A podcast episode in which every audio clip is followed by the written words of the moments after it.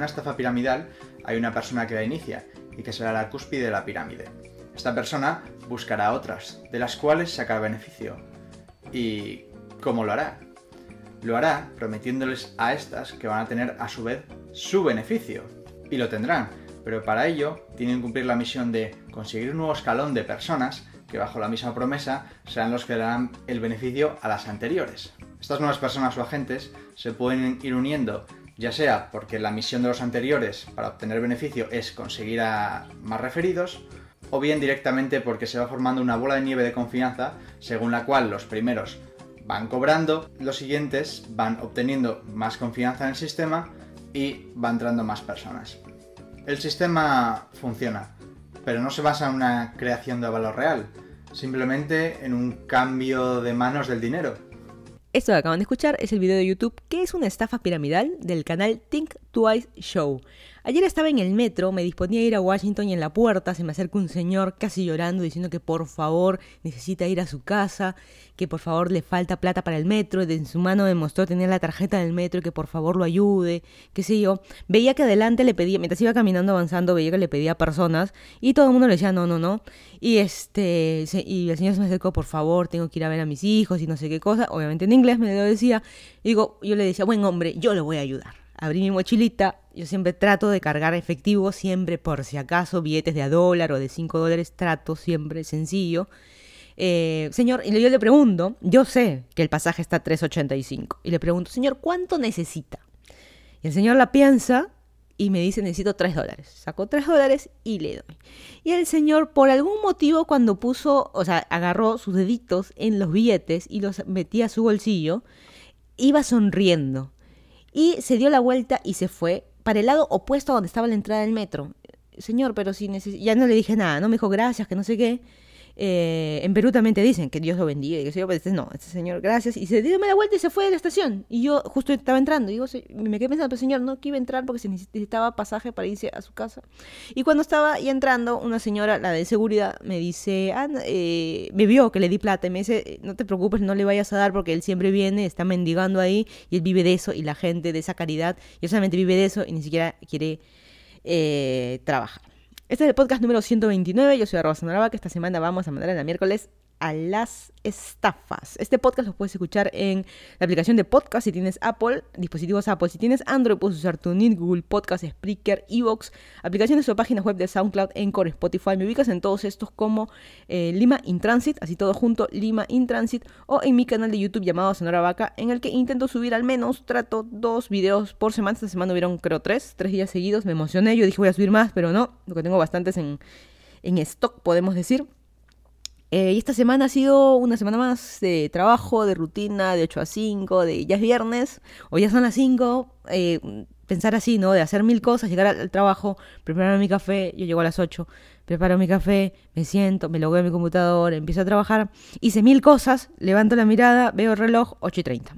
yo digo, ya son las 5, y así todos los días, una semana más, ya estoy como cuatro meses en este trabajo prácticamente ya casi cinco meses. El que no me conoce, yo soy de Lima, Perú. Me mudé a Estados Unidos hace un poco más de dos años. Empecé haciendo mi maestría en Miami y ahorita estoy viviendo en Virginia. Y no lo dije, hoy es domingo 21 de julio 2019. 1 y 37 de la tarde en Virginia, en Estados Unidos. Estoy a 30 minutos de Washington, D.C. Justo ayer que tomé el metro fui, porque ayer se cumplieron 50 años de que el hombre pisó la luna. A mí me gusta temas de cosmología, cosas así, eh, del espacio, me gusta, pero ver la historia, ver cosas reales que pasaron, no el cuadro, no la recreación, sino un poco lo que pasó. Hay algunos que me van a debatir que realmente la de Neil Armstrong no pisó la luna, que era falso, quién estaba grabando qué sé yo, ese tipo de cosas, que la Tierra es plana, bueno, hay, sustentos y opiniones para todo. Eh, y ayer justo en Washington, D.C. estuve, va a ver un video, espero ponerlo esta semana, eh, de que en el monumento a Washington, que es el obelisco, eh, proyectaron como que el cohete y la pisada en la luna y qué sé yo, y estuve ahí un montón. ¿Dónde dije, ¿qué va a ser la única? ¿Quién va a ser nerd? ¿Quién va a ser nerd? mares de gente. Hubieron tres presentaciones igualitas. Yo estuve en distintos puntos, digamos, las tres veces. Y estuvo, bueno, estuvo interesante, siempre hay algo distinto que hacer y por eso yo creo que en algún momento, si me mudo, me mudaré a una ciudad, ciudad donde yo vivo en Virginia, es medio campo, medio los singles, medio así y que es, no pasa nada, mucho una ardillita pasando, un venado, la ves a Bambi con su mamá y bueno, eso es lo único interesante. Yo como que necesito gente, necesito movimiento, necesito ver algo, ¿no? O sea, no sé, yo soy mucho de mirar gente, de ver que pasan cosas. Qué bonito cuando asaltan, tampoco, pero es eh, lo que es. Vamos a empezar este podcast, vamos a hablar primero de las noticias de Perú, luego vamos a hablar de las noticias del mundo y finalmente vamos a hablar con las estafas, que me molesta y lo, lo pongo como un, warning, un spoiler una advertencia que a mí me molesta todo lo que sea relacionado a estafas, a plata, a plata sobre todo. Me duele bastante cuando perder plata. Este, o pierdo yo o veo que alguien pierde plata. Así que métete a Herbalife, métete a este piramidal, métete al telar. O sea, cuando veo que alguien está cayendo en una estafa así, también me fastidio, me fastidio yo misma. Así que si subo la voz es porque estoy fastidiada, me molesta de este, este, tema. Me malogró un poco la tarde lo del señor ayer, pero bueno, se arregló con el tema de, de estar en en, en, Washington, pero bueno, es lo que es. A veces por ser buena gente, eh, a veces es lo malo, ¿no? Que como dicen los tontos caemos, por buena gente caemos en estas eh, estafas. Pero bueno, empecemos con las noticias de Perú y hablando de tontos y cosas así. Eh, empecemos con el Perú la semana. El Perú es una noticia que sucedió que puede que cause risa, indignación o no, pero finalmente digas, ay Perú, ¿por qué estas cosas suceden? Puntualmente no es peruana, Elian Karp, que es la esposa de Alejandro Toledo, eh, la llamaron de un canal de televisión, me parece que Canal 5 de Panorama, la llamaron para hacer una entrevista, el reportero obviamente en español, y ella respondió, I don't speak Spanish, o sea, no hablo español. Por favor, que ya no sé qué... ¿Qué de reírse? ¿Qué, ¿Qué Hay un montón de memes, ¿no? O sea, eso cuando te llama tu ex, ¿qué decirle? I don't speak Spanish. ¿Qué queda? ¿Qué queda? O sea, qué vergüenza que lean Carp. Este es un tema separado del tema de Toledo pero qué vergüenza, ella misma, ella ha sido primera dama, habla español perfecto, no son personas, este, digamos, de que no tienen estudios ni nada, o son gente, entre comillas, importante, más allá del lado de estafadores y criminales, bueno, criminales no, no mataba a nadie, queremos creer, pero de temas de, de, estafas y, plata y qué sé yo. Lo que ha sucedido con Alejandro Toledo esta semana que estaba en las noticias, ha sido detenido en Estados Unidos. Él ya ha tenido varios temas por los cuales él se escapó de Perú, digamos, está acá en Estados Unidos. Él decía que estaba dando clases en Stanford, me parece, o en Harvard, la verdad que no me, acuerdo qué universidad, las cosas que las universidades han dicho no, no, no está como profesor en ninguna de estas. Eh, y ha tenido varios escándalos en Estados Unidos, incluso peruanos que lo han visto, que han tomado fotos. Estuvo en Washington también hace un par de semanas, si no fue la semana pasada o la antepasada. No sé qué si acá alguien lo, encontró en el lobby del hotel y le tomó fotos. O si no, también hubo una que, lo, que la policía lo, lo, encontró borracho y también lo detuvo. Acá, acá sí se toman en serio en Estados Unidos el tema de tránsito y el tema de borrachos. Eh, te llevan preso. O sea, así sea pases la noche, pero ya estás. Eh, te toman la fotito, ¿no? Delante de la... Falta tu, este, tu traje a rayas, que es el, finalmente Toledo yo sé que lo va a tener puesto. Pero bueno, Toledo tuvo ese escándalo hace un tiempo y por eso lo han... Estados Unidos, que está acá, está bajo, bajo las leyes de Estados Unidos, Estados Unidos, eh, él tiene la doble residencia, me parece. Hay todo un tema ahí. Incluso tiene el pasaporte diplomático, la visa diplomática la tiene vencida.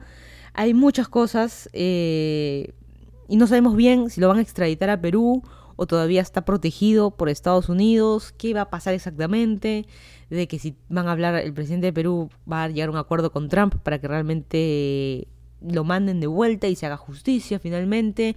Le han encontrado plata en su casa con un millón de dólares. Tiene que sustentar, por un lado, eh, no solo el tema de ser extranjero, sino ciudadano. Eh, si tú eres ciudadano aquí, no se olviden, en Estados Unidos tienes que hacer la declaración de impuestos. Es un delito no declarar impuestos. Ese millón también de dónde ha salido. O sea, hay muchas cosas malas a su favor, no solo por el caso de Odebrecht, que obviamente por eso prácticamente los peruanos lo queremos ver preso, así como todos nuestros presidentes. ¿Hay algún presidente que no esté preso o que no esté requisitoriado, que no esté en algo. Hay alguno, creo que este, ahorita el actual se está medio salvando, pero todavía.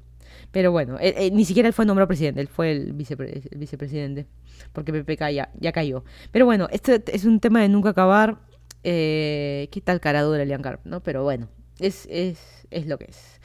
Esta semana, y justo hablando de qué tal raza, este, prácticamente Toledo es un conchudo, ¿no?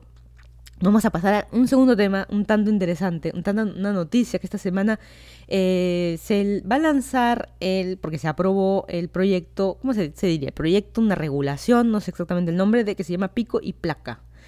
¿Qué significa esto? Significa esto va a ser en Lima, va a aplicarse eh, por placas de autos En resumen, no puedes sacar tu carro ciertos días de la semana. Va a depender de tu placa. Si tu placa es par, ciertos días sí lo puedes sacar y otros días no. Pero ¿qué implica? ¿Qué es sacar mi carro? No significa que a la bodega, a la esquina, metro no pudiera comprar. El tema es de que va a estar restringido en ciertas horas y en ciertas avenidas. Por ejemplo, de 7 a 9 no puedes usar Javier Prado si tu placa termina en número par hoy día lunes, por decir algo, mañana lunes no lo puedes sacar, así que tienes que buscar tú un método alternativo para ir a trabajar, porque tú dices, ah, qué fácil, pues, este, no, voy, vías, vías alternas, pero ya sabemos de que Lima ya está totalmente colapsado. Eso es cierto, ya, ya no, hay, no existe vías alternas. Yo que he trabajado muchos años en toda mi carrera prácticamente, de hecho en Lima, carrera importante, yo soy ingeniero, el que no sabe. Eh, yo he trabajado toda mi vida en, San Isidro o también este, en sur, parte San Isidro, parte Surquillo, también varias veces, que, o depende de mi trabajo, tenía que salir y qué sé yo. Eh, también después he trabajado en Surco. Eh, yo toda mi vida he vivido en La Molina, así que toda mi vida ha sido Jaya Prado, de ida y de vuelta. Y si tú me dices mañana, no puedo sacar mi carro, y alguien me dirá, no, pero es de 7 a 9, pero es que yo, yo voy a trabajar de 7 a 9, yo voy a trabajar de 5 a 7. ¿Qué hago? Yo creo que esta medida está buena, pero ha sido, hay cosas que se tuvieron que hacer previas, hay arreglos que se tienen que hacer previos no sé, cosas que se me vienen a la mente está el tema de camiones. Regular las horas en el que los camiones circulan. El camión también ocupa espacio. Eh, acá no existe, eh, en Perú no existe eso de que el camión solo va por cierto carril y no puede, no puede ni siquiera zigzaguear entre carriles para pasar. Pero, a ver, está el tráfico totalmente atorado, que no avanza no importa el que, en, camión, en qué carriles del camión. Por un lado tenemos camiones, por otro lado tenemos el tema de los buses, o sea, arreglar estos, todos estos este, buses, este, que, los informales, las combis, las custers informales y qué sé yo, arreglar eso. Por otro lado, importante, el tema de los colectivos. El colectivo te afecta mucho. El, que no sabe el colectivo es una suerte de Uber Pool, es una suerte de, es un auto en el que o puede ser una minivan chiquitita o puede ser un auto en el que varias personas, como si fuera un taxi compartido, nos subimos varios y obviamente va parando en ciertas zonas. El problema es, uno, no está regulado ni reglamentado, ni esta persona paga impuestos, ni está suscrito en ningún lado, ni qué sé yo. El problema está de que el auto se queda plantado en el semáforo o en la esquina o en el paradero hasta que se llene. Y si no se llena, no avanza. Y obviamente genera tráfico. Tienes a un auto o una fila de taxis, porque ya son, el colectivo no es uno solo, son varios, y gente que ayuda, y están los jaladores y qué sé yo, y que el auto se quede ahí, pueden pasar tres, cuatro semáforos verdes, y el auto sigue plantado ahí, malogrando el tránsito. O sea, hay cosas que se tienen que arreglar, y no me digan con que es imposible. Mira, el que el, alcalde de cada distrito, los inspectores de cada distrito ya saben dónde están los colectivos y dónde, este, por ejemplo, si yo te digo uno, yo vivo también en La Molina, en Rinconada, en el centro comercial Rinconada, en Molicentro, no Rinconada, Molicentro, ahí está uno de los este, principales colectivos. Lo sabes porque pasamos todos los días por ahí, vemos ahí, y está ahí, obviamente, Javier Prado con la Avenida La Molina, eh, para el lado para irse para las viñas también, o sea, están ahí y sabemos, y sabemos que los inspectores se van, ponte 6, 7, 8 de la noche se van y empiezan también los colectivos a poner, o sea, hay como que hay que arreglar y regular ciertas cosas que no debería el colectivo, lamentablemente, yo sé que le soluciona la vida a muchos, pero no debería estar permitido porque realmente beneficia a 3, 4 personas que suben al carro, pero perjudica toda la recatafila de carros y buses también que están yendo a trabajar, ¿no? Bueno, eh, la otra solución, que justo me acuerdo que en algún momento lo, comenté, es eh, en los trabajos. Todos entramos a trabajar a la misma hora.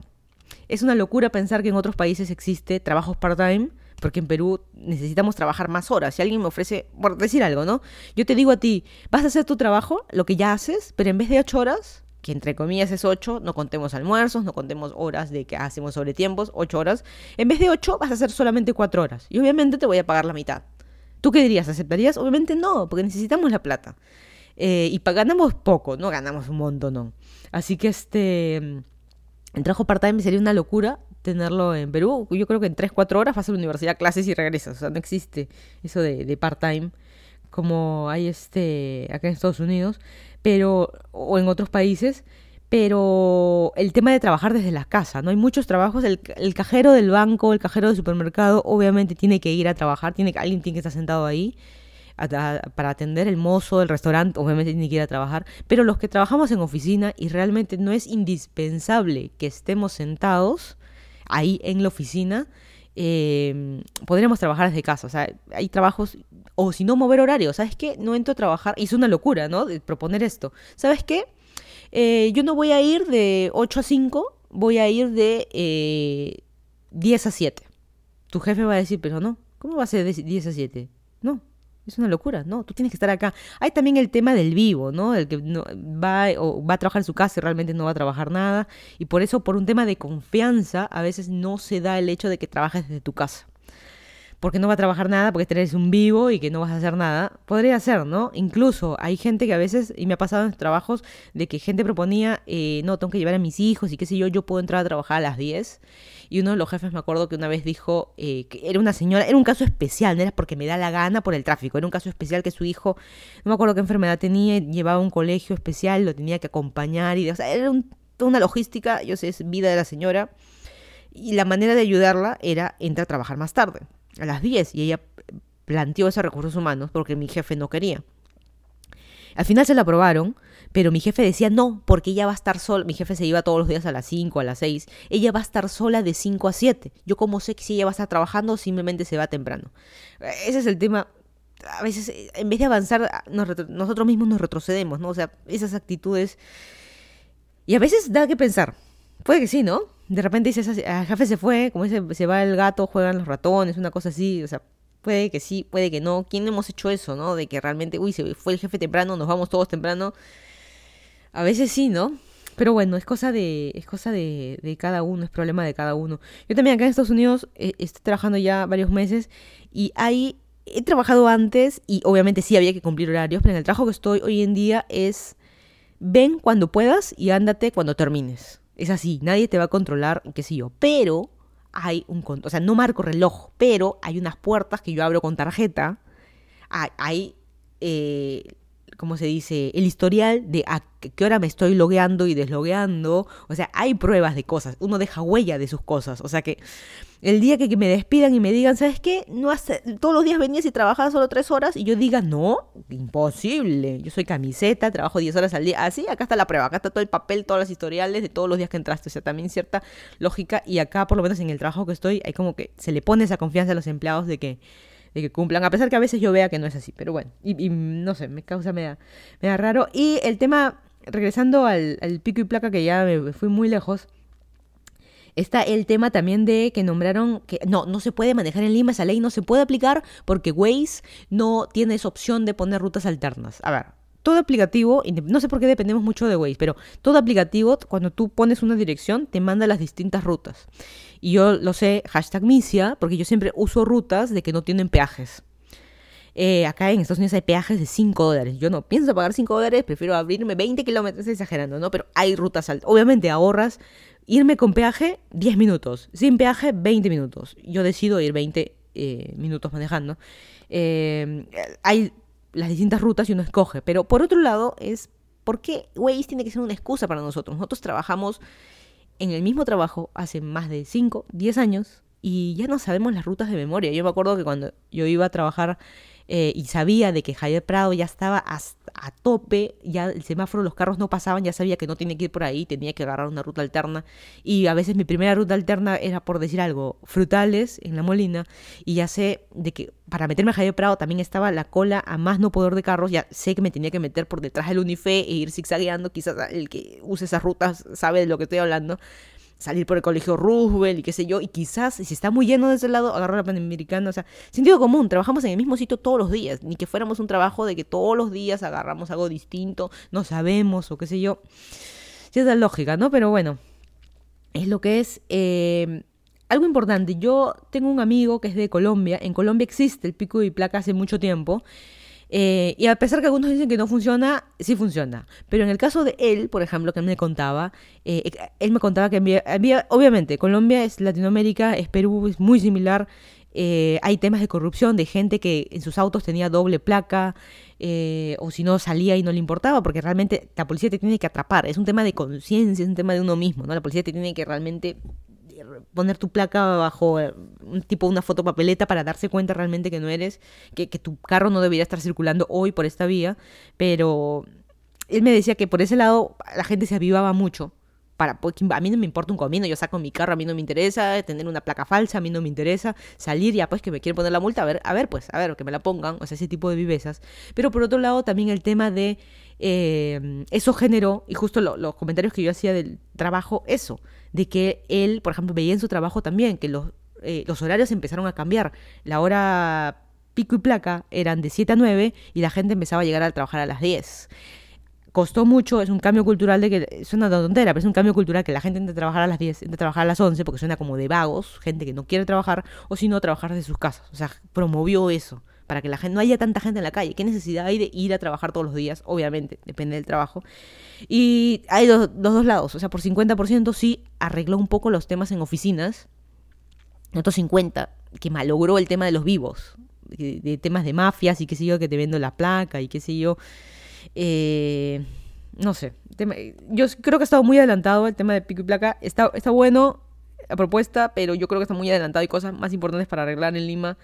Tema de, otra vez, tema de camiones, temas de las cúster pirata o las informales, temas de eh, taxis, de los colectivos y qué sé yo. Yo creo que mm, más importante eso y temas de horarios de trabajo y qué sé yo. Eh, también, ¿no? Y un poco el tema de, colegios, de que no, yo tengo que... Todo, hay gente, yo sé que es importante llevar a los hijos al colegio, pasar tiempo con los hijos, pero eso de llevarlos al colegio y no mandarlos en una movilidad, eh, te genera mucho más tráfico. Así que... Mm, sentimientos encontrados ahí. Eh, Miraflores ha implementado el City Bike así como el de Miami, pero el de Miami City del banco Citibank y este Citybike de City de ciudad, con y, o sea, City con Y, Citybike, que es este sistema de bicicletas de eh, te prestan la bicicleta por cuatro soles el día, lo cual a mí me parece bien. Son esas bicicletas que también de crucero, así medias pesadas, y vas a tener por cuatro soles el día y te puedes transportar. No estoy muy segura, hay bastantes bicicletas que han puesto, no estoy muy segura hasta qué distritos te la puedes llevar no son mucha gente privilegiada que existe en este mundo, de que trabaja y, y, vive en el mismo distrito y que tiene que pocas cuadras, manejar bici, qué bonito y qué sé yo.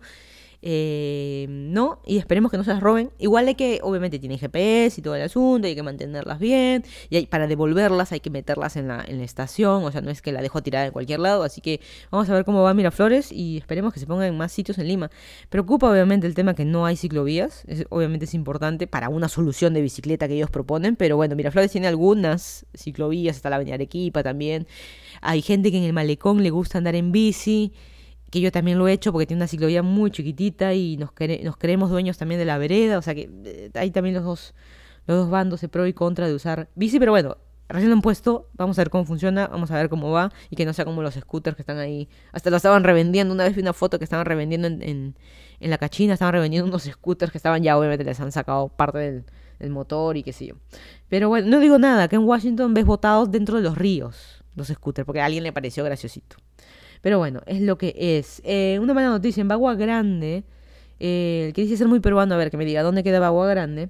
Eh, una escolar de 14 años, una chica se suicidó un adolescente se suicidó eh, por bullying, que decía, le pedía a sus papás que por favor la cambien de colegio, que sus amigas, sus amigos le insultaban mucho, y qué sé yo, y se terminó suicidando. Y uno dice, bueno, eso pasa todos los días. No, no pasa todos los días y no tiene por qué pasar. Y, a veces la cólera porque son tus hijos, tú dices, a mi hija no le va a pasar, mi hija este, no, no le hacen bullying. Ya, pero tú no sabes si tu hija o tu hijo son los que le hacen bullying al otro. O sea, también hay un tema ahí de de conciencia para todos, porque realmente este tema del bullying, así como defensa civil, es tarea de todos, es, es, complicado el tema de la bromita y qué sé yo, y sobre todo ver a, los hijos si, se van a suicidar o no, no es un tema eh, menor, el tema del suicidio, y sobre todo en gente vulnerable como son los adolescentes, y porque es el fin del mundo, porque me dejó el novio, es el fin del mundo, porque me insultaron mis amigas en el colegio, es el fin del mundo, ese tipo de cosas, así que no es nada menor, simplemente solamente para hablar de ese tema porque realmente es este, importante prestar un poco atención a lo que sucede a nuestro, alrededor y no, ser, no hacernos graciositos y el bullying también por internet que existe con el tema de los haters eh, y bullying también que en nuestras cuentas de personales, digamos, de que nos insultan y qué sé yo también, pues, cierta conciencia, pues, ¿no? O sea, no, no, es, no, es, no es un tema eh, gracioso. Y otra noticia que veo que cada vez está tomando más revuelo es el tema de los octógonos. Nosotros ya habíamos hablado de los octógonos hace tiempo, se pusieron, el que no sabe, los octógonos son estos medidores, etiquetas, pero que miden la cantidad de azúcar, la cantidad de grasa, la cantidad de sodio, eh, grasas saturadas y qué sé yo, que tiene un producto... Eh, que tiene una etiqueta. Una manzana no va a tener una etiqueta, pero todo aquello que tenga una envoltura tiene una etiqueta. Así que hemos, después de eso hemos visto de que muchas galletas que creíamos naturales, muchas cosas que creíamos que eran eh, saludables, no lo son. Una Coca-Cola no es saludable y ya lo sabíamos. Igual tiene esta etiqueta que yo de broma siempre le digo una calaverita porque si tiene alto azúcar es por algo, es porque no está bien para ti. Es prevención, no quiere decir, es como los cigarros, ¿no? El cigarro tienes el pulmón con cáncer o el, o el feto ahí este, abortado ahí detrás del, paquete de cigarros, pero lo volteas y fumas, ¿no? Con la gaseosa pasa lo mismo, con cualquier envoltura, pero el problema está de que están saliendo, y ha pasado en otros países, igual Chile, por ejemplo, también tienen las etiquetas, hay otros países que tienen los semáforos, es de que las empresas lo que están haciendo le están reduciendo el azúcar. Por parte está bueno, porque tú dices, ¿sabes qué? Eh, tiene el 40% menos azúcar, 50% menos azúcar, por ejemplo, el frugos tiene menos azúcar. Eh, perfecto, el frugos es un caramelo puro lo que estás comiendo, pues es puro azúcar, de fruta no tiene nada. Eh, pero el problema es que le están quitando azúcar, porque la ley te pide quitarle azúcar, pero le están poniendo otras cosas. Puede ser un edulcorante, puede ser otro tipo de... El azúcar tiene N nombres, así que sí, no, no, ah, me lo tomo porque tiene menos azúcar, pero tiene menos azúcar pero no tiene menos este dulce en general, que también te hace daño. O por ejemplo, eh, he visto también muchos influencers que están...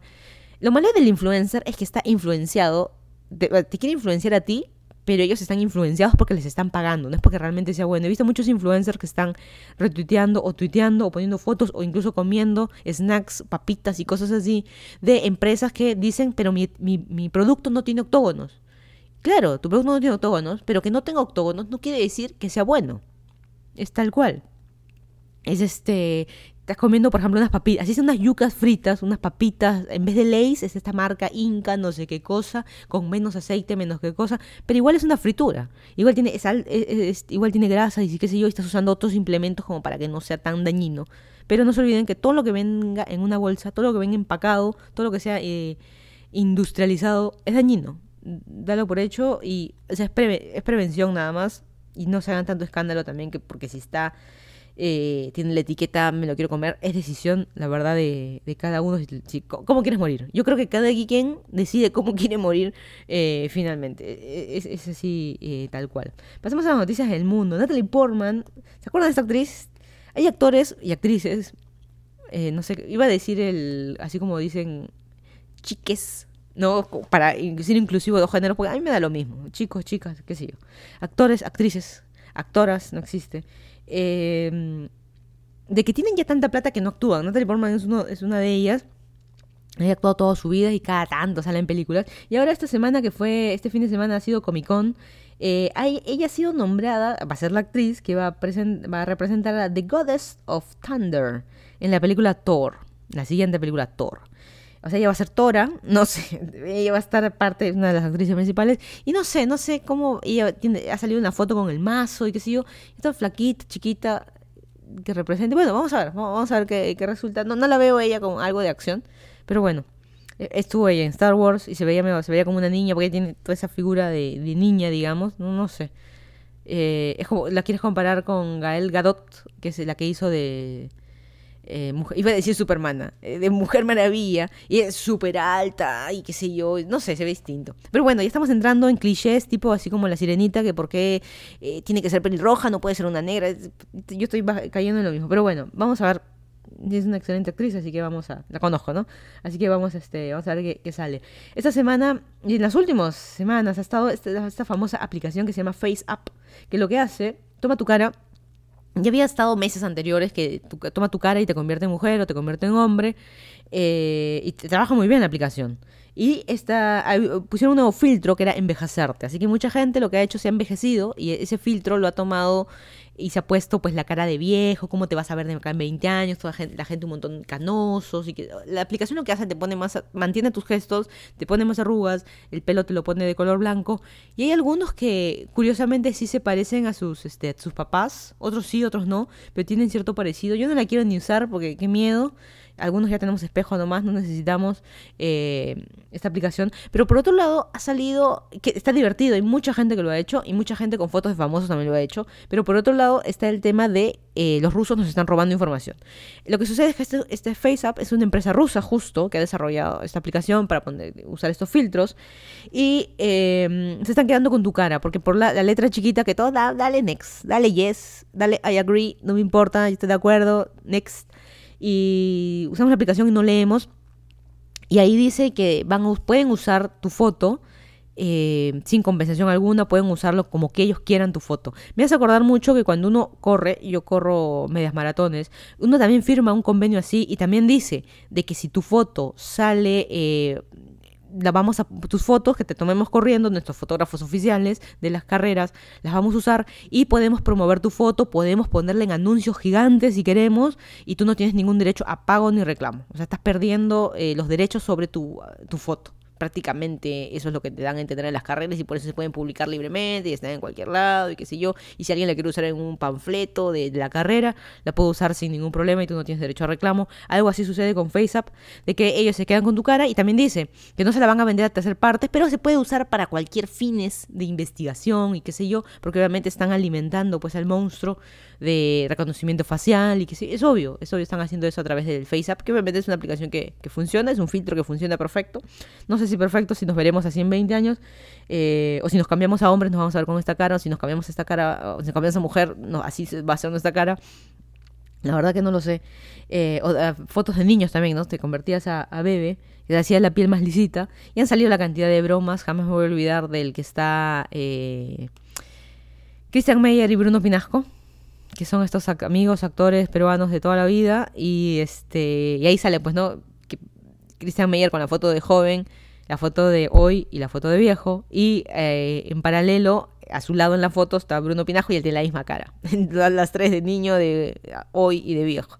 Bruno Pinajo no envejece pero no, sí, él también se hizo el filtro y qué sé yo. El problema está que los rusos nos están robando la información. Hay muchos que han salido a decir que es irresponsable decir algo así por, pero porque lo comparan con Facebook, porque Facebook ya te robó la información, pero no quiere decir que estos otros no nos están robando porque no sabemos a qué fines lo están usando, por eso, no sé, sentido común, alertar el tema de no usarla, está bien informar, pero eso alertar no hagas, te están robando es tampoco, pero hay que ser consciente de lo que hacemos, las cosas que, dejamos.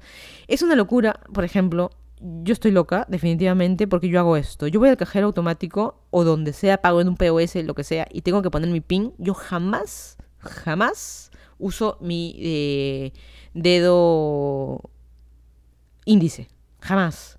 Siempre uso dedo meñique u otro dedo, pero no el dedo índice, que es el de mi DNI, que es el principal. En Estados Unidos, cuando uno entra o cuando sacas visa o lo que sea, te, ya tienen ellos tus 10 dedos, no hay chance. O sea, está en ese sistema del gobierno. Pero alguien X que te quiera robar la huella o qué sé yo, estoy loca, no sé, no sé, estoy sugestionada que alguien me va a estafar, alguien me va a robar, qué sé yo, y no pongo mi dedo.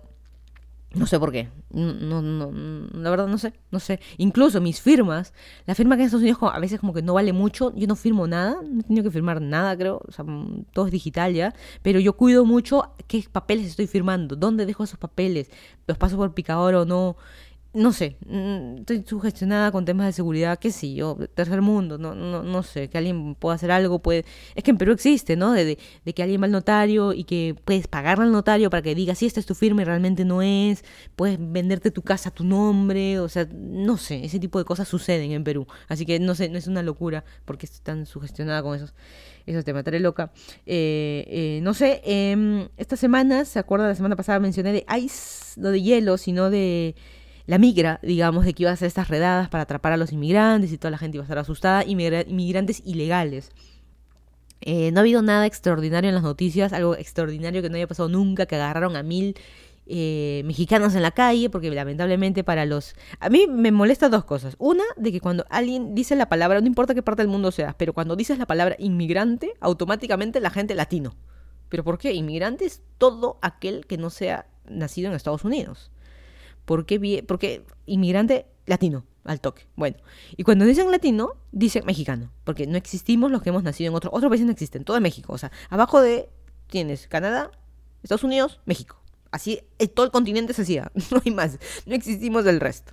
Así que, este, ese, ese tipo de, de, redadas, así cosas importantes, noticias no han pasado, pero sí ha salido eh, de varios, incluso varios influencers o varios youtubers que yo sigo, eh, que eh, algunos sí se meten, igual que los peruanos, ¿no? Que sí se meten en noticias actuales y hay otros que no, se cae el mundo y ellos siguen promocionando su cajita y qué sé yo, pero hay algunos de que sí su cajita regal de las empresas que te regalan cosas, me refiero. Pero hay otros que sí se meten en temas y, opinan y te dicen, mira, yo tengo un millón de suscriptores y me importa decir esto, me importa dar esta opinión. Hay que ser conscientes de lo que pasa. O sea, ese, tipo de influencers me gustan porque pues, traídos a la realidad un poco. Eh, no viven en el mundo paralelo de abrir cajas nada más o regalos o qué sé yo. Eh, y varios de ellos han dicho de que por qué está mal deportar a inmigrantes. O sea, no, es, no están a favor de Trump, pero están a favor de que deporten a inmigrantes ilegales. Eh, sí, pero no, ¿no? Sentimientos encontrados, o sea, yo también estaría de acuerdo, pero no, es así como decir, nosotros en Latinoamérica estamos más metidos con el tema de venezolanos, que hay millones repartidos en toda Latinoamérica, pero mm, estaría bien que deporten a los, por ejemplo, a los venezolanos que son criminales, a los que han matado gente, a los, a los asaltantes, qué sé yo, estaría bien ahí sí, ¿no? Pero cuando hablamos de... Está bien, yo también estoy a favor, o sea, no, en, nuestros, países no queremos... Si de por sí ya tenemos alta criminalidad en todos nuestros países, obviamente no queremos más que los deporten a sus países, pero por otro lado dicen, pero pobrecitos, eh, Venezuela está en una situación difícil, pero este señor estaba robando, ha matado a balazos a gente, ha saltado a balazos y ha matado a gente con disparos en la cabeza. ¿Por qué? Ah, no, pero pobrecito su país. Y por otro lado también, llévalo a esos Estados Unidos, o sea, gente criminal de verdad, que también asalta, mata, no le importa, y a esos, pobrecito también, pobrecitos, cómo va a regresar a su islita, cómo va a regresar a su país, de qué va a vivir. Sentimientos encontrados. Por eso con los youtubers a veces, o los influencers que sigo, algunos obviamente no están dicen no estar a favor de Trump, pero por otro lado dicen sí, pues que lo saquen a todos esos inmigrantes ilegales. Sí, pero no, ¿no? O sea, como, no sé depende de cada uno. Y en Puerto Rico también se hizo conocido no, está, se, ha hecho más luz esta semana los problemas que te están teniendo por las marchas que están haciendo por este gobernante que tiene Ricardo Rosselló. Sobre todo porque han salido mucha gente importante, muchos puertorriqueños han salido a dar la cara, tipo Ricky Martin, todos los reggaetoneros, de, tú dime nombre, no sé, pero muchos Para mí todos los reggaetoneros son, son de Yankee, todos son iguales. Eh, Iba a decir unos nombres, pero los voy a decir mal, así que mejor no digo nada. Y han salido a dar cara, a marchar, a hablar, a hablar por su pueblo, por su gobierno, por su gente. Así que han dado a, salir un poco lo, importante de eso, ¿no? A pesar que digan, no, Ricky Martin es famoso, millonario, ya que se mete. No, se mete porque le importa, ¿no? Y la verdad que vale eh, la pena. Y finalmente esta semana ha pasado una noticia, siempre los escándalos, y ya entrando justo al tema de, un poco de los estafadores. Había un escándalo, el que no sabe, creo que vive bajo una piedra, creo que no ha habido persona que el algoritmo no le haya recomendado un video de Luisito Comunica. Ahí está medio amarrado, no se olviden de que Luisito Comunica no es alguien que está solito en su casa, que no trabaja con ninguna agencia, es él solito, no, está asociado a ningún medio ni nada, no. Eh, Luisito Comunica es un youtuber viajero su nombre lo dice, viaja por el mundo, hace sus chistecitos, hace graciosito y tiene millones de suscriptores. Creo que es el más importante de Latinoamérica. Desplazó a Hola, soy Germán, eh, a Whatever Tomorrow, lo que quieras, el más importante. Y por eso les digo, no ha habido, no existe, creo, nadie que en algún momento se le haya sugerido un video de Luisito Comunica, cómo funciona ese algoritmo ahí medio trafa, medio pagado, porque las agencias pueden pagar para que ciertos videos sean, se promocionen o no, o sea, eso existe, eso es una realidad. YouTube vive, no vive de vistas ni recomendaciones, vive de la plata también que, la, que empresas pagan para que sus videos sean más virales, entre comillas, sean públicos. Así que el escándalo no ha sido ese, el escándalo ha sido de que le sacó la vuelta a su novia. Hubo un tema ahí que el amigo lo entrevistaron, eso de esta chica de Badaboom exponiendo infieles, para hacerla corta porque es todo un chisme, eh, le leyeron el celular a este chico que eh, de Ryan Show, que es este el rayito y qué sé yo, y ahí salió que Luisito Comunica decía así, con la chica que me metí ayer y que estuve ayer y qué sé yo, que obviamente no se refería a la novia. Ese es su tema, es su vida personal, es su problema. El tema está de que a veces creemos de que es la misma persona, ¿no? Tenemos al personaje, es el que vemos en YouTube, y tenemos a la persona en vida real, la que todos los días se despierta, la que todos los días va al baño y que no es graciosita y qué sé yo, o sea, tenemos los dos lados, ¿no? Pero hay mucha gente que está apoyando a él y otros que están en contra de la sacada de vuelta, incluso la misma novia ha sacado historias por ahí haciendo la bola de nieve más grande del chisme, ¿no? Diciendo de que eh, no se crean estas cosas. Luisito Comunica también ha salido a decir, crean lo que quieran. Después la misma novia salió otra vez diciendo, eh, bueno, si mucha gente lo dice, quizás pueda ser verdad. Total, o sea, al final no, no lo sabemos, es su problema. Pero muchos han salido a decir de que se sienten estafados porque este chico aparentemente en las pantallas es una buena persona, es un chico graciosito y qué sé yo. Yo he visto pocos sus videos, es un buen youtuber, o sea, me refiero a nivel de YouTube, de videos y qué sé yo. Sus chistes a veces ya yo lo resumo en que es lo mismo, solo que en distintos países. Así lo veo yo. Por eso yo lo dejé de seguir hace mucho tiempo. La verdad que cada quien no te gusta, desde suscribes y punto. Nada de que le insulto, y son niñadas. Y la cosa es de que de sacar la vuelta o no es su problema, pero la gente se siente estafada. Este era un buen chico, yo lo seguía, era un chico bien, no sé por qué ha hecho esto, me siento desilusionado, me siento estafado y qué sé yo. Eh, y hay muchos puntos de vista, porque ser gracioso no significa que seas una buena persona, eh, ahí tenemos a Luis C.K., que es este stand-upero, comediante, gente importante en la comedia, y a la hora de la hora un violador. Em, una cosa, como les digo, es su vida personal y otra cosa es el personaje que tú ves en la, en, la, en, el video, digamos, no es él, todos son personajes siempre que todos alegres y qué sé yo, detrás no siempre es así. Es como ver la novela, ¿no? O sea, nosotros no sé por qué el youtuber creemos que lo conocemos porque lo vemos en un video. Al actor de novela, de televisión, lo vemos como que más alejado. Ahí sí sabemos diferenciar entre el actor y la persona. Pero en cambio en videos de YouTube creemos que es la misma, ¿no? En los realities también creemos que es la misma persona, pero son igual, son dos cosas distintas. Eh, y hay muchos que han salido a decir yo apoyo su contenido, no lo apoyo a él. Y yo digo, que en vez de que hubiera sido una sacada de vuelta a la novia, imagínate que hubiera sido una violación sexual a una, a una tercera. Ahí también seguirías apoyando su contenido y no a la persona es no sé, pues hay muchos que te dicen, no, no, no, no, ahí sí ya no. Pero entonces, ¿cómo no? No dices el contenido y no la persona. O sea, es, ¿sí o no? Total. En fin, en un solo día perdió 7.000 suscriptores, lo cual para él no es nada, porque tiene 25 millones, pero demuestra de que acá, cierto impacto, ¿no? Menos de 7.000 eh, suscriptores, pero...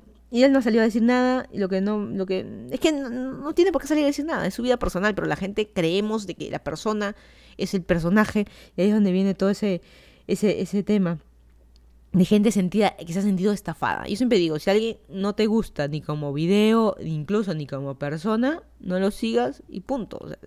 sigue, sigue tu, tu camino y tampoco este, a eso a veces puede ser que les pase por graciositos, ¿no? Así que bueno, destaparon ese tema, ese video de Badabun lo bajaron, o sea, hay todo un escándalo y un tema ahí, pero bueno. Eh, entrando ya al tema de justo de estafados y justo que conté al inicio de que me sentí estafada por este, por este señor del tren, eh, voy a dar una serie de cosas de que yo en mi vida me han estafado y series y cosas que he escuchado a gente que las han estafado. Y puntualmente, yo ya estoy medio fastidiada, como le dije al inicio, escuchar temas de estafa o engaños o mentiras y qué sé yo, la verdad que a mí siempre, o sacadas de vuelta, la sacada de vuelta es un engaño, es una mentira, eso de no, yo no me metí con esta, no, es mentira, y después ahí te elijo, bueno. Eh, todas estas cosas siempre me, me, fastidian un poco, todo lo que sea injusticia siempre nos, nos tiene que despertar algo, nos tiene que fastidiar. Pero bueno, una estafa, según la RAE, es un delito provocado es un, delito que provoca perjuicio mediante engaño y ánimo de lucro. O sea, tú tienes que sacar un beneficio. Yo a ti te estafo porque yo quiero ganar algo. O sea, siempre va a haber algo. Así como el señor que me estafó por mis hijos, que no sé qué, se ganó sus tres dólares, ¿no? Pero a mí me, a mí me quitó tres. O sea, ese es el problema. Pero bueno, es este lo que pasó. Y las estafas más comunes que se están ahorita en boga, ya pasó un poco, pero sigue manteniéndose, es la de Herbalife. Herbalife sabemos que es el producto, pero el producto es la pantalla, porque muy por detrás hay, es un... ¿Cómo se puede decir? Es una pirámide. Por detrás hay una oculta una pirámide de que yo me beneficio, ya yo tengo, te doy los productos para que los vendas, pero tú pon la plata y ahí trae a más gente y a más gente y a más gente y se hace toda una pirámide. Así que hay ese tema y se ha puesto de moda ahora el tema de los telares de que tienes que estar en este nivel y trae plata y trae gente. En Perú yo lo conozco como junta. Pero el problema está entre una junta y una pirámide, suena medio similar, pero la diferencia es que la junta es entre nosotros que nos conocemos y ya sabemos que me va a tocar la plata este mes. Simplemente todos juntamos plata todos los meses, un monto, y a fin de mes se le da a una persona. Y al siguiente mes se siguen juntando y juntando y así en algún momento te va a tocar para regresar tu plata, ¿no? No es un sorteo tampoco de que no te va a tocar nunca. En estos telares o estas pirámides está sucediendo eso. No, trae más gente y más gente y más gente y más gente y al final el único que se hace millonario es el que está hasta arriba de la pirámide, está de viaje en todos lados y tú ahí esté creyendo ya me va a tocar el siguiente mes, ojalá. Le prendo mi velita. y rezo para que me toque, pero al final es una, es una estafa. Y lo peor del asunto es que hay gente ensegada, gente que dice, no, yo doy mi plata y sí me va a tocar, yo estoy segura que me va a tocar mi amiga que me metió en este tema, a ella le ha tocado la plata y vas a ver, a mí también. No, bueno. Ella, tu amiga ya te está estafando porque está arriba de la pirámide, es una escala arriba. Así que este...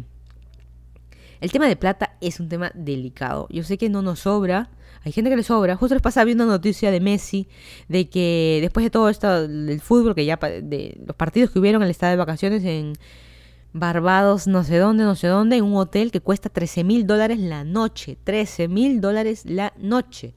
Y eh, sacaron en promedio, Argentina ahorita está en una pésima situación económica, el tema de inflación y qué sé yo, y 13 mil dólares es el sueldo de año y medio de un trabajador, digamos, de sueldo mínimo año y medio y Messi se lo está gastando en una noche. Bueno, esas cosas suceden, por eso digo, a veces el tema de plata es así súper sensible. Pero más allá de temas de, este, de juntas y qué sé yo, el, porque ahí tienes que caer, tienes que caer, el amigo tiene que engañar. Siempre como justo la definición lo dice, ¿no? Alguien quiere sacar un beneficio. A mí la estafa que me pasó aquí en Estados Unidos fue el tema cuando, y lo he contado mil veces, pero una vez más, el tema cuando me vendieron mi carro. Yo me compré un Toyota mi intención era comprarme un carro chico, porque realmente yo no uso ni la supercamioneta ni nada, y yo estoy sola en Estados Unidos, digamos, viviendo yo sola. Mi familia está en Perú. Y eh, yo quería comprarme un hatchback, hatchback, que es el carro más chiquito, es el carro, pero sin maletera. Un Yaris o este Corolla, pero sin maletera. Así que yo fui a ver y eh, solamente habían dos colores ese día, o sea, de toda la gama de carros que ven ahí. En Estados Unidos es distinto el proceso de compra. En Perú tú compras de acuerdo al catálogo, ves el modelo y compras prácticamente el catálogo, el stock y lo, ves tu carro el día que te lo entreguen, ya sea en un mes, semanas o qué sé yo. En cambio, en Estados Unidos tú lo compras y ese día sales de la tienda con tu carro nuevo. Tú, yo quiero este y te dan este. O sea, sacas como si compras ropa. ¿No? O sea, este lo pruebo y ya, me llevo este. Toma un par de horas, no es que me voy a los 10 minutos y pasa la tarjeta y ya está, no, toma un par de horas. Pero eh, yo me acuerdo que quería un hatchback y la vendedora me dijo que no, que solamente habían estos colores, que eran mecánicos. Yo dije, pero yo quiero automático color negro, que era lo que yo quería, para eso estoy yendo a comprar carro, y al final me meció y me dio una convencida de que debes comprarte un Corolla, y finalmente el, el, el convencimiento surgió porque no tenemos en stock los Corollas en hatchback. Así que cómprate el auto, en eh, el auto, el sedán, te va a convenir y qué sé yo. Y yo caigo como jabón o en tobogán caí y bueno, me compraré, obviamente el más caro. Un auto sedán va a ser más caro, no 50 mil dólares más caro, pero son 2 mil, 3 mil dólares. Me estoy quejando por 3 dólares que le di al señor. O sea, imagínate, una diferencia de 2 mil, 3 mil dólares es importante en mi bolsillo. Va a ser, es importante. La cosa es de que el día de que eh, eso sucedió un primer día, luego otro día ya fui a recoger el carro y dije ya, el sedán, pero vamos a ver, porque hubo un tema ahí, pero bueno, al día siguiente lo compré. Y eh, yo le digo, pero carro negro, y justo en ese ratito no había stock carro negro, y la, chica, la vendedora, fuimos al... Eh, una venezolana, justo, mira, qué casualidad. Pero bueno, no tiene nada que ver acá los venezolanos, es un tema, es una chica que vivía, eh, creo que nacía en Estados Unidos, así que no tiene nada que ver. fuimos al almacén, me dijo, vamos manejando, nos llevaron al almacén, y en el almacén estaba N infinidad de carros, y vi toda una fila de hatchback Corolla, negros, automáticos. Y yo todavía me acerqué para ver automáticos y tenían los papeles escritos ahí de automático. Yo le digo, ¿y todos estos autos que están acá? ¿Estos no son automáticos? Y me dijo, sí, pero bueno, ya no sabía la chica ni qué decirme. O sea, ahí me metí una estafada y ya estaban hechos los papeles, solamente iba a ir a recoger el carro, ya había comprado, ya había pagado. Ay, bueno. ¿Qué, qué, qué, qué se puede hacer ahí? O sea, eh, ahí yo me sentí estafada. O sea, he perdido dos mil, tres mil dólares de comprar un carro que realmente no lo necesitaba quiero mi carro, está bonito ahí, lo acepto como es, con sus errores y sus fallas, pero no era el carro que yo me quería comprar, o sea, salí estafada. Yo me siento así, esa es mi primera experiencia en Estados Unidos, estafada. Así que por otro latina, por eso siempre el consejo que siempre me dijeron era eh, nunca hagas trato de lo que sea, de venta de un auto, de alquiler de casa, lo que sea, nunca hagas un trato con otro latino. Eso siempre es el consejo que me dijeron antes de salir de Perú. Pero hay otra estafa de que cuando yo me salí de mi casa, me mudé de Miami aquí a Virginia, el señor que me vendió mi landlord, el, del alquiler, me dijo, no, no te puedo devolver el último mes porque me va a tomar un mes reparar tu casa, ponerla en alquiler otra vez, tu, mini estudio, ponerlo en alquiler otra vez, va a demorar.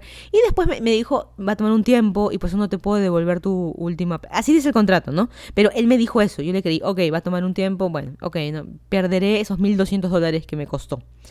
Y después me enteré que al día, porque yo me, alguien me avisó de esa casa, que al día siguiente que yo me mudé, entró a vivir alguien. O sea, esa, mentira de que tengo que repararle, va a tomar un tiempo buscar a alguien, y qué sé yo, yo no puedo tener la casa así vacía. O sea, estafada. Estafada por un americano, el señor era americano. Así que estafada. O sea, me sentí mal porque finalmente me estafó. O sea, el problema es la mentira, el engaño. Ese es el, ese es el problema, ¿no? Ese es el, el, el- el tema. Si me quieres decir no, no te lo devuelvo porque así dice el contrato y punto, te lo acepto ojos cerrados. Pero bueno, eso es lo que es. Em, en Perú también tenemos mucho el tema de eh, los cojos falsos. Este, que coge un día de una pierna, un día de otra. Ha habido N reportajes en, en Perú acerca de esta gente falsa. En Miami, justo ahora, esta semana se desenmascaró a uno, justo a través de redes sociales, se desenmascaró a uno, de que siempre pedía por sus hijos, también cogía un día de una pierna, otra pierna. Eh, Lo que pasa es que si vas todos los días al mismo semáforo y trabajas de rutina, digamos, de todos los días, todos los días pasas por los mismos sitios, mismas avenidas, conoces las calles, la gente, el mendigo. A mí me ha pasado de años conocer a la gente que vende periódico y yo les compro, o sea, de años, ya, ya sabes.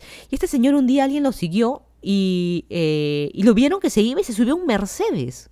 Es un señor que estaba pidiendo limosna, que no tenía para sus hijos, se subió un Mercedes y mientras hablaba eh, mientras iba caminando iba hablando con su, iPhone. Señor, ¿y qué pasó? No que era in- indigente, que sus hijos y qué sé yo, un Mercedes, una locura, una locura, pero esas cosas eh, suceden. Eh, en Estados Unidos he visto también a veces que se acercan mendigos. Es que en Perú tenemos la palabra mendigo, limosnero, acá es tanto como que indigente, que no tiene casa y qué sé yo, más que limosnero, y que piden eh, que les compren comida. Eso es, válido, porque uno siempre dice que cuando vas a ayudar, dale cosas, no le des plata, ¿no? Incluso ha habido gente, y este señor, por ejemplo, también, este que menciono de Miami, ya lo habían filmado antes, ofreciendo, o un señor declaró diciendo que varias veces le han querido ofrecer trabajo a él, a, ese- a este supuesto indigente y a otros. Trabajo, y te preguntan, ¿y qué voy a hacer? ¿Y cuánto voy a ganar? Ah, no, no, no, eso es muy poquito, yo gano más pidiendo plata en la calle. O sea, al final no quieres ni seguro, o sea, un trabajo, un trabajo seguro, me refiero. No quieres un trabajo, prefieres en la calle solamente por tema de más plata, pero bueno. Es lo que sucede. Y también, eh, puntualmente, ya no me ha pasado a mí, pero sí de amigos o gente de familia que me ha contado de el famoso en la calle. Me gané la lotería, pero tengo un familiar que no sé qué y necesito que tú firmes, necesito que me des una plata y te doy a ti el boleto ganador. O si no, me encontré, mira, este fajazo de billetes en la calle, o esta billetera llena de dólares y al final eran papeles periódicos metidos, enrollado con un par de billetes. Eh, dame plata, dame, nos repartimos acá, tú dame lo que tengas y yo te doy la mitad de los fajos, ese tipo de cosas. Y al final la gente estafada, me río, pero no es gracioso, o sea, es- estás robándole a una persona, realmente, no es una estafa, estás robando a alguien. Eh, luego también hay los temas de, eh, eso sí me ha pasado, el tema, no me ha pasado, o sea, casi me pasa y he estado en esa situación de comprar cosas por Mercado Libre hace muchos años atrás. Que no, se- no se olvide, Mercado Libre está en Perú desde el año 2000. Mira, van 19 años Mercado Libre en Perú. Está en toda Latinoamérica, pero bueno, en Perú. Y me acuerdo de que eh, te decían, yo que a veces me quería comprar un celular, porque obviamente te sale más barato que una tienda, y que eso era antes, pero bueno. el engaño de, ¿sabes qué? Mm, eh, sí, o, o si no, nuevo, pero caja abierta. O sea, no está nuevo, pues. Nuevo, nuevo es caja selladita. Este no nuevo, pero caja abierta. eh, usado una sola vez. O si no, él, hagamos trato por fuera de Mercado Libre. Deposítame y yo te lo mando. Pero ¿cómo sé que me vas a depositar? Estamos, te estoy depositando por fuera de Mercado Libre. No, no, no, es que así te ahorro la comisión y encima te doy un descuento. Uy, ay, ay. Cuando alguien te dice que te va a dar un descuento extra, es de que acá hay algo medio raro. Eso esas situaciones yo he pasado, ¿no? Que te dicen así, por suerte nunca he depositado ni perdido plata, pero sí he escuchado gente que lo ha hecho, eso que no te preocupes, yo te mando el producto. Qué casualidad de provincia viene el producto, qué casualidad, qué casualidad, ¿no? Pero bueno, esas son las cosas que las cosas que pasan lamentablemente. Eh, y también hay las llamadas, llamadas de que tu familiar está preso, ¿cierto? En las madrugadas sobre todo. Incluso, eh, o sea, tu familiar está acá en la preso y no lo quieren dejar salir en la comisaría hasta que tú deposites, toma, te dicto mi cuenta. Te paso con la persona o te paso con el coronel de la policía, el general, no sé qué, te lo paso para que tú hables. Usualmente ocurren de madrugada que la gente está más despistada, en el sentido que recién te levantas y qué sé yo. A mí, me acuerdo que a mi, abue- a mi mamá le, le, le le llamaron una vez diciéndole eso. Y te llaman siempre de celulares random, y por eso está mal de que en la cárcel los presos tengan acceso a internet, a celulares y demás, eh, diciéndole que mi abuela estaba presa. Y que mi mamá le dijo, eh, le siguió la corriente y le dijo, a ver, pásamela. No, es que ahorita está viendo el trámite, que no sé qué, no, necesito hablar con ella, a ver, pásamela. este, ya, sí, así, pero deposítame, ándame depositando, número de cuenta y qué sé yo, eh, qué sé yo, y, al final mi mamá le dijo, a ver, pásamela, pues, y realmente si es cierto quiero hablar, y realmente, eh, no, pero no puedo, y eh, la cosa que se hacía larga y la corta es que mi abuela lleva muerta 20 años, o sea, es imposible como mi abuela sorpresa. Llegó un momento que le dijo, ya, acá te la pongo al teléfono y pusieron una señora cualquiera, nada que ver, o sea, nada, nada, nada que ver, pero a veces es gente que te conoce la gente cae porque es gente que te conoce porque te dice los nombres. Mucho ha pasado de que también llaman a la casa y hablan con las empleadas que saben que solamente va a estar la empleada, los que tienen el lujo de tener una empleada eh, que esté cama adentro, digamos, que vive en tu casa. Eh, no, no la señora que va a limpiar. O no, yo mismo, yo soy la muchacha de mi vida, por ejemplo, yo misma, yo misma soy la Natacha.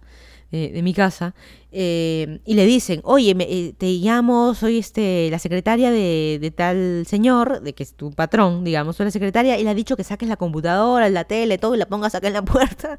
Y sí, tu patrón ha dicho sí, y te dice los nombres, o sea, que tú te lo crees, y realmente es una estafa para, para robarte.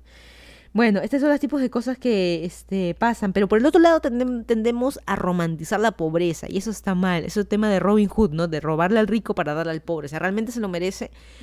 Vamos a suponer que realmente el señor que me que le di los tres que le doné tres dólares sea cierto, si tenía que ir a su casa, qué sé yo. Yo sé que después apareció y también la señora me dijo que era una estafa, ¿no? Pero bueno, eh, o sea que realmente se fue para otro lado y ahí iba a regresar para seguir pidiendo la limosna, digamos, estafando. Eh, está bien que el hombre lo haga. Yo sé que quizás yo estoy en una situación económica mejor que él. Pero está bien que el Señor diga, necesito plata para irme a mi casa, necesito para ver a mis hijos, no tengo plata. O sea, está bien. No, no hablo del acto de limosna, sino el acto de la mentira que diga que necesito irme ahora urgente y casi llorando. O ha pasado de casos, yo he visto también en la calle, a veces uno no sabe, ¿no? El, famoso cojo, o tiene el, bebito en, los, eh, en la espalda, y de repente ni es el hijo, a veces alquilan a los bebés para que, o sea, ese tipo de cosas, está bien, pero tú dices, no, es que dale nomás, no, es que tiene menos que tú, pero está bien alimentar esa mentira, alimentar a la pobreza, o sea, por eso dice el tema de romantizar la pobreza. O sea, estas cosas están mal. O sea, si tú te das cuenta, es una estafa, te están estafando, te están robando a mano armada prácticamente lo que están, eh, lo que te están haciendo. Así que muchos no van a estar, van a estar a favor, algunos van a estar en contra. Pero eh, finalmente, y ya para terminar este podcast, antes, antes que me moleste un poco más, o sea, está bien donar, y esta es mi opinión personal, o sea, está bien donar, pero si vas a donar plata, mira bien a quién le das y si vas a donar, claramente yo no estoy, estaba viendo bien. Y sobre todo, si vas a donar, quieres ayudar a alguien, dale cosas. Cosas, por ejemplo, si vas a donar a la, fundación de gatitos de no sé qué cosa, tú compras y dudas de que realmente cómo va a ser el manejo de esa plata, compra latas de comida, compra las frazadas ahora en invierno, compra la arena para los gatos, si es para perros la comida en bolsas grandes, qué sé yo, periódicos que se necesita, elementos de limpieza para, para ellos, eh, dona cosas, preferible. Si ves a alguien en la calle, un niñito, algo, y tú tienes, está en, tus manos literal, a mí me ha pasado estar en el semáforo y que viene un niñito y se me acerca, y yo justo estaba con mi desayuno, que tenía un pan ahí o algo, o una botella de agua, o un paquete de galleta, yo se lo doy. Que de ahí después lo vendas, otra cosa, es paquete de galleta, pero bueno. Eh, si está en tus manos, hazlo. No necesitas estar grabando, ni filmando, ni poniéndolo en YouTube, que he visto varios youtubers que hacen dando comida gratis, ayudando a los indigentes. O sea, no, no considero que esté bueno. Si vas a donar es por ti, no tienes que hacerlo. Incluso en uno de los videos que yo tengo que hice del metro de Lima, está, hay una parte que sube un puente y hay una señora ahí que está sentada con su bebé y alguien por, y varios me han dicho que está mal de que no le haya dado. Y la pregunta es, ¿tú cómo sabes que yo no le di? ¿Tú cómo sabes que yo no paso todos los días por ahí? ¿Tú cómo sabes de que decido no darle a la señora también a veces todo. O sea, está bien. Sigan, seguimos romantizando la pobreza. Si yo paso todos los días por ese puente y veo a la señora todos los días, todos los días tengo que darle plata. Es así, así funciona. Lamentablemente no es así. Yo sé que muchos están en contra. Y no hay por qué estar criticando de que si le dio plata, no le dio plata no sé, o sea, seguimos romantizando este tema. O sea, eh, ayuda al que realmente quiere y no necesita estar diciendo. Yo también a veces dono, doy plata y no estoy publicándolo en YouTube. Mira, doné esta plata, mira el screenshot de la transferencia que le hice a tal cosa. O sea, cada quien hace, dona y hace lo que quiera, ¿no? La, plata a quien quiera. Y como les digo, si van a ayudar cosas, donen eh, a la gente ropa, donen este. comprar comida a alguien, háganlo este también, pero no lo haga simplemente para decir que lo hiciste y para que otros vean que lo hiciste. Y también, por otro lado, seamos más conscientes también de la gente, hasta qué punto ayudamos y hasta qué punto realmente nos dejamos estafar.